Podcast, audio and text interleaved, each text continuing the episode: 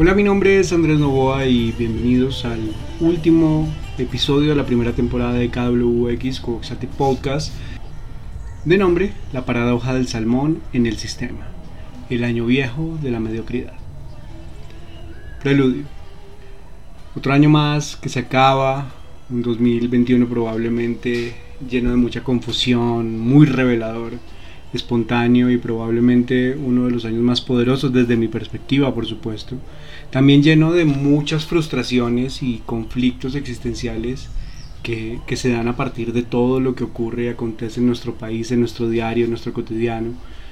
Y reflexiones en torno a lo que la mediocridad ha terminado impactando en nuestras vidas, por acciones de otros, por decisiones de otros, por omisiones de otros, por conflictos de intereses de otros, porque los otros nunca piensan en los otros, precisamente. El reconocer al otro es algo importante y en esta sociedad es muy poco lo que se hace. Y es que la mediocridad, y es que la mediocridad ya está instaurada dentro de la cultura. Nos acostumbramos a ella.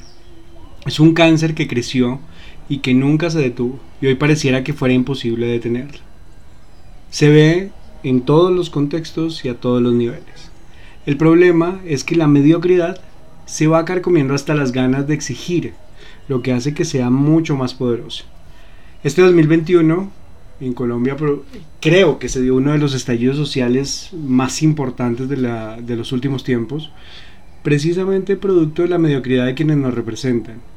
Las personas salieron a las calles a exigir, a intentar derrotar la mediocridad que nos tiene envueltos en una crisis económica, social, política y lo más importante, una crisis de valores. Esta palabra nos lleva a la salida más fácil, a la salida inmediata, al provecho particular y no el, pensar en que mis acciones pueden afectar a otro, ¿no? Al no exigirle calidad al que nos representa, a nuestro trabajo, al que hace algo con nosotros. Es el no reconocer al otro como un otro, como un otro, como una, una entidad importante, ¿no? Quiero que en este episodio, insisto, último de la temporada, abordemos la mediocridad eh, con el fin de hacerles una invitación que ojalá eh, quememos la mediocridad como el año viejo y exijamos para construir, para avanzar, para transformar. Puntos de fuga. Este fin de año me encontré una noticia que llamó mucho mi atención. Se las comparto. Creo que, que, esta noticia terminó generando un efecto dominó y me puso a reflexionar un montón acerca de la vida. Un montón acerca de todo lo que nos pasa en este país. Parece muy sencillo y a veces pareciera que también le damos mucha importancia. Pero un partido de fútbol puede ser la representación básica de lo que es Colombia bajo una lupa en imágenes. Es una representación de Colombia en imágenes.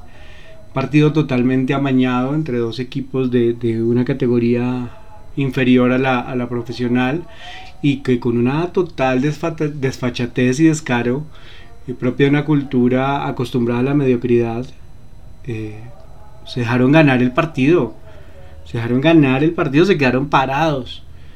Es un simple juego de fútbol, pero genera indignación que si lo trasladamos a todos los escenarios de la vida cotidiana, con nuestras instituciones, con nuestras prácticas, podemos de alguna manera hilar, tejer y nos damos cuenta que la mediocridad ha entrado en un sistema que no tiene conciencia social de lo que implica precisamente esta mediocridad y cómo afecta por quienes sí luchamos día a día por estar por encima de estos paradigmas que nos han impuesto si nos ponemos a pensar, no es solo un partido de fútbol amañado.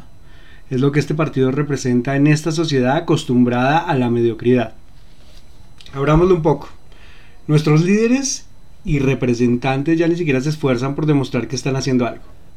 Solo defienden sus intereses, tratan de legislar en relación a lo que a ellos les interesa, lo que a ellos les conviene. Que esto es un, un síntoma muy grande de la gran mediocridad que tenemos ya se pierde hasta la vergüenza, ya no les da ni siquiera pena. Ya ni siquiera se puede hablar de ellos, porque ellos mismos son quienes se juzgan o renuncian para evitar ser juzgados o hacen leyes para que nadie ni siquiera pueda hablar con ellos. Está en vilo en este momento una ley que nos quieren meter, ¿no? Si se protesta ante todas estas injusticias, se manda a callar a la gente con tanquetas. Hay abusos de poder por todo lado, ya son normales, ya son de la vida cotidiana. Y todo se justifica porque la mediocridad incrustada en lo social, lo político, lo económico y lo institucional valida y lo permite todo. Valida absolutamente todo porque la mediocridad está ahí. Entonces no necesita absolutamente nada más para validar todas las acciones de los otros. Y es que la, mediocridad se ve desde las cosas más pequeñas. Desde las cosas más pequeñas. Voy a ponerles un ejemplo que, me ocurre casi que a diario. Salgo con mis perros a caminar en esta fría, lluviosa Bogotá eh, y caminando por algún parque, por algún camino, siempre piso un adoquín suelto siempre piso un adoquín suelto que por supuesto guarda dentro de sí mismo agua lluvia y barro y por lo general me ensucio o el pantalón o al final toda la ropa porque el agua sale para todo lado. Por supuesto maldigo, puteo, pero sigo caminando. El problema no es que me moje, porque eso puede pasar. El problema es lo que ese adoquín suelto lleva consigo mismo, que es una serie de procesos mediocres que hacen eh, un contrato que se dé sobrecargado de presupuesto, que se tengan que pagar unas coimas para que se adjudique ese contrato, una compra de malos materiales para, ahorrar y robar más, y al fin un camino de adoquines que queda mal hecho, pero que afecta a todos los que caminan por él. Entonces al final no es un adoquín, al final no es un partido de fútbol, es una serie de prácticas mediocres que afectan totalmente a los otros, que nos afectan a nosotros. Y es que la mediocridad tiene ese sentido. Piensen en, cuando, por ejemplo, pago mis impuestos del carro en gasolina, en impuesto de rodamientos, en impuesto en peajes, en impuesto en todo lado.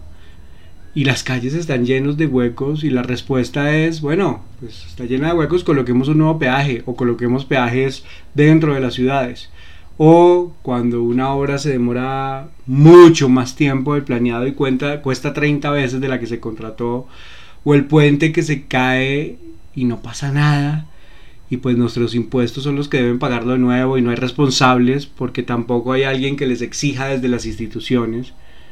Es una serie de prácticas y conexiones llenas de mediocridad que se han normalizado y es como si ya fueran parte de nuestro cotidiano, son, son paisaje urbano que es bastante eh, fuerte y bastante mediocre. Esta palabra creo que la voy a repetir mucho en este episodio, pero es que eh, así finaliza el año, haciendo una oda a la mediocridad.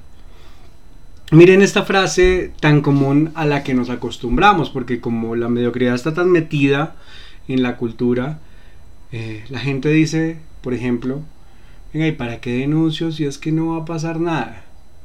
Se ve constantemente cuando los ladrones eh, roban, eh, van a la cárcel y a las dos horas están sueltos porque el sistema no les hace absolutamente nada y en las calles nos puede volver a robar hasta el mismo ladrón. Y es que la mediocridad está en la forma en que hacemos las cosas sin calidad, sin compromiso, sin tener en cuenta las implicaciones de nuestros actos. La justicia en Colombia, ¿qué? Es mediocre. Es mediocre nombrar, por ejemplo, un ministro de Hacienda que no tienen ni idea cuánto cuesta una canasta de huevos y que termina generando un descontento social generalizado como pasó este año y que lo vuelvan a nombrar en otro puesto mejor que el que tenía. Mediocre es tener un presidente que no tiene ni la menor idea de lo que hace ni de ser presidente y que cree que su función es ser un presentador de programa matutino acá en Colombia. Mediocre es una persona que no sabe las funciones de su cargo y abusa de su poder para imponerse a otros. No vamos a hablar de qué, de qué cargo estoy hablando, ustedes se lo imaginarán, pero estos tienen la posibilidad de abusar del poder, maltratar a la gente, aprovecharse de las situaciones, sacar provecho personal. Eso es mediocridad. Mediocridad también es un jefe en una empresa que no sabe liderar a sus, eh, a sus equipos y que funciona solo con ego, con gritos y maltrato, o que no está preparado para ser jefe y simplemente por tener una conexión llega a donde está. Eso es mediocridad. Y es que la indignación es profunda en un país que no valora a quienes realmente no son mediocres. Yo me he dedicado, por ejemplo, a estudiar un montón. Tratar de ser mejor en lo que hago. Probablemente hoy en día no soy el mismo profesor que cuando inicié a, dar clases por allá en el año 2007 aquí en Colombia. Probablemente hoy soy diferente profesor, no sé si bueno o malo, eso lo dirán mis estudiantes, pero trato de prepararme para ellos, para estar actualizado, para dar lo mejor mío dentro de un aula de clases, para incentivar el pensamiento crítico, el debate, para invitar a la construcción del conocimiento colectivo, para generar retos, para decirles que no deben comer entero a los estudiantes. Y así, con una carrera, dos maestrías, un doctorado, con mucha experiencia, tengo que, ver cómo la educación en este país es mal remunerada, cómo, los profesores eh, somos carne de cañón, tenemos que poner la, cabeza siempre y tenemos que mirar cómo nos adaptamos a la brava sin, sin tener como, como una posibilidad de transiciones, estamos reventadísimos, pero ahí estamos. Eh, entonces miren que, eso es muy fuerte y, si lo vemos desde otra perspectiva, yo me preparo estudiando y actualizándome y de pronto veo a los líderes políticos que nos representan presentando títulos truchos, plagiando tesis como si no pasara nada. Y, el no pasar nada es, es literal, salen sin ninguna vergüenza frente a las cámaras y no les importa lo que se les diga, no les importa con total desfachatez hacen un número mediático y ni siquiera son capaces de renunciar. La mediocridad es tan fuerte que en la cultura se sigue votando por esas mismas personas en las elecciones. No se les exige cuando se les son representantes. La mediocridad está allí presente en todo. No se les exige, no se les compromete con los valores por los que supuestamente fueron elegidos. Pero aquel que hace las cosas bien estoy hablando de mí o estoy hablando de cualquier persona que hace las cosas con calidad, que se esfuerza, que busca méritos, que hace el doble, el triple o el triple de trabajo y a veces ni siquiera puede conseguir sus objetivos. Piensen en cualquier cantidad de emprendimientos que hoy en día no pueden salir adelante porque no tienen cómo, los impuestos se los comen o no tienen oportunidades o, no está con, absolutamente nada. Miren este ejemplo tan claro que, que yo decía, que es esta mierda? No puede ser los jóvenes que salen a vender sándwiches con el fin de hacer que uno de sus proyectos y prototipos puedan ir a la NASA, luego de haber ganado un concurso. Mientras tanto, pues lógicamente el gobierno lo que le interesa es reducir apoyos a la ciencia, a la tecnología, a la cultura, eso, eso no interesa. O se abudinean el presupuesto sin que nada los atormente. De frente, sin asco. Y por supuesto los pelados vendiendo sándwiches para ir a la NASA. ¿Qué es esa vaina? ¿Qué es esa vaina? Pareciera que nosotros pagamos el los impuestos es para, para eh, patrocinar la mediocridad de estos que nos representan. Es absurdo. Es absurdo. Para mí la mediocridad es un signo de decadencia de, las sociedades. De la necesidad evidente de replantear las instituciones. Y cuando hablo de replantear no hablo de suprimir es también ponernos a pensar esta institución realmente para qué nos sirve y para qué es necesaria, por qué esta institución existe y si existe, por qué no hacemos que funcione en pro de las cosas que necesita hacer funcionar. Y por supuesto, eh, también hay que mirar cuáles son los valores y la importancia de esos valores que permean la cultura. Mientras sigamos pensando como sociedad en la ley del más vivo, que se ha instaurado como ley, no oficial, pero ahí está, aunque, aunque la validan las, las instituciones y, los representantes, pero está como ley, la ley del más vivo. Y no, o sea, si validamos eso y no nos concentramos directamente en lo que verdaderamente necesitamos como sociedad, seguiremos metidos en la paradoja del salmón, que es la que he mencionado arriba, que es el, el nadar contracorriente los que sí queremos hacer las cosas bien, es la paradoja de la mediocridad que empieza a corroer y oxidar todas las estructuras que son las que, las que nos permiten vivir en comunidad, pero, en comunidad, pero están, están totalmente oxidadas. Es un cierre de año eh, aquí en Colombia, por, por, por lo menos, donde probablemente se estima por corrupción una pérdida de 50 billones de pesos que nos querían cobrar a, a todos los demás en impuestos. Se roban 50 billones y querían recuperarlo con más impuestos, metiéndole impuestos a la canasta familiar. Mientras se validan los corruptos, se les da más fuero para que sigan siendo mediocres, se coarta la libertad de expresión y se incentivan totalmente las frustraciones de las personas. Si no me puedo expresar, si no me puedo quejar, si no puedo hacer nada mientras están robando, pues la frustración crece. La frustración crece un montón. En una sociedad mediocre, solo podemos esperar resultados mediocres. Está rindiendo pleitesía a los poderosos y, validando sus prácticas. Son servidores públicos, Jaime Garzón lo decía, es para servir al público, no para hacerle pleitesías. Todos los que estamos en contra de la mediocridad, que nos preparamos, que tratamos de marcar la diferencia, estamos en esa paradoja del salmón. Nadamos contra corriente todo el tiempo. Nadamos contra todas esas estructuras. El tema es no frustrarnos y no rendirnos. Ojalá se nos unan muchos salmones que quieran cambiar la mediocridad como valor. Ojalá en este fin de año seamos capaces de quemar ese año viejo de la mediocridad y le demos paso a una nueva era.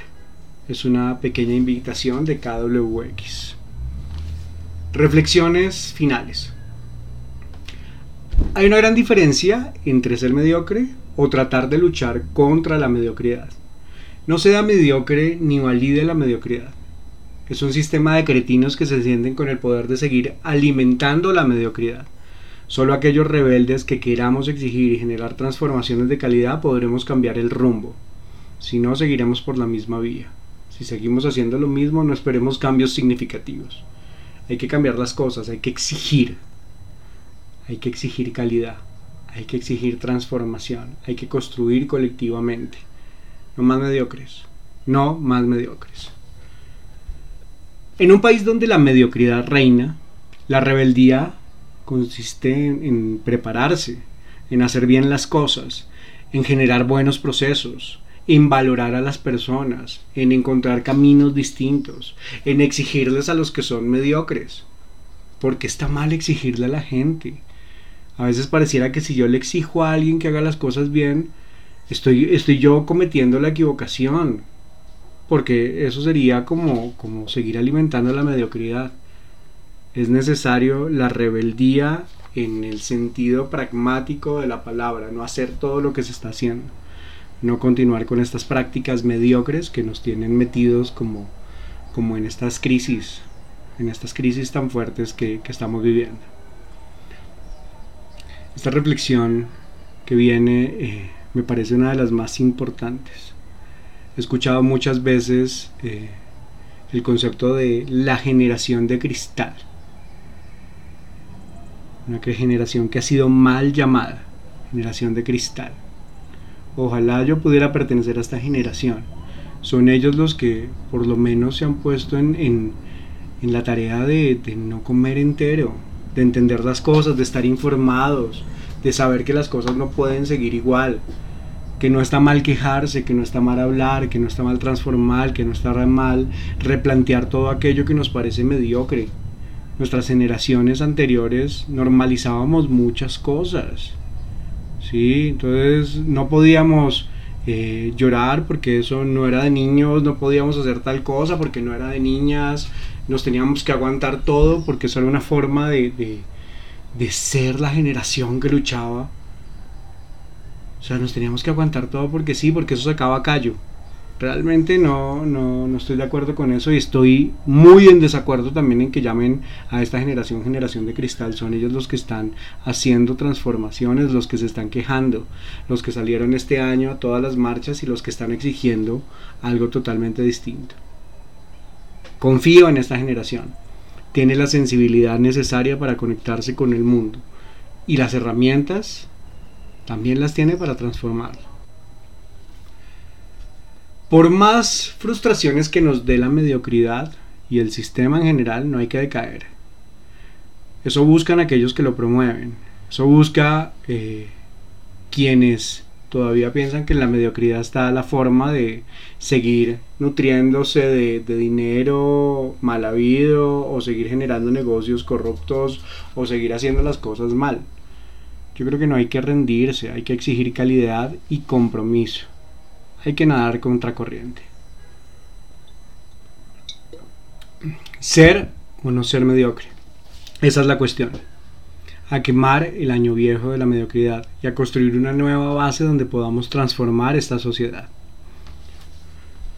Bueno, con esto acabamos este episodio y esta primera temporada de KWX Cuboxati Podcast. Démonos una oportunidad de hacer algo diferente. Démonos una oportunidad de compartir con quienes queremos, replantear nuestros objetivos, eh, de alguna manera planificar un poco a futuro qué queremos, por qué estamos haciendo lo que estamos haciendo, por qué estamos estudiando lo que estamos estudiando. Es una buena oportunidad como también de, si ya estamos trabajando, exigirle calidad a nuestros jefes, de hacer nuestro trabajo bien y si creemos que no es por ahí eh, el tema, darnos la oportunidad de buscar otras cosas. Es nuestra oportunidad también de tener valores y de generar transformaciones generar transformaciones, no de ser mediocres. Hay que evitar la mediocridad en todos los sentidos, desde las cosas más pequeñas como podría ser el fútbol o un adoquín, hasta las cosas más grandes como puede ser este sistema y la corrupción que nos tienen nadando contra corriente aquellos que no queremos la mediocridad. ¿Tiene alguna idea? ¿Qué tal si transformamos esto juntos? Pensemos si el próximo año nos reunimos e intentamos hacer algo diferente. Siempre estaré atento a sus propuestas y a sus prácticas diferentes. Ya lo saben, síganme en arroba camaleón enojado en Instagram, en arroba Andrés en Facebook o escríbanme a través de la plataforma de PodNation. También me pueden escribir a mi correo camaleonenojado.gmail.com Y feliz año para todos. Feliz fin de año para todos. Cerremos ciclos, iniciemos algo nuevo. Eh, nos vemos en la próxima temporada. Buena energía para este fin de año y un gran 2022 para todos. Chao.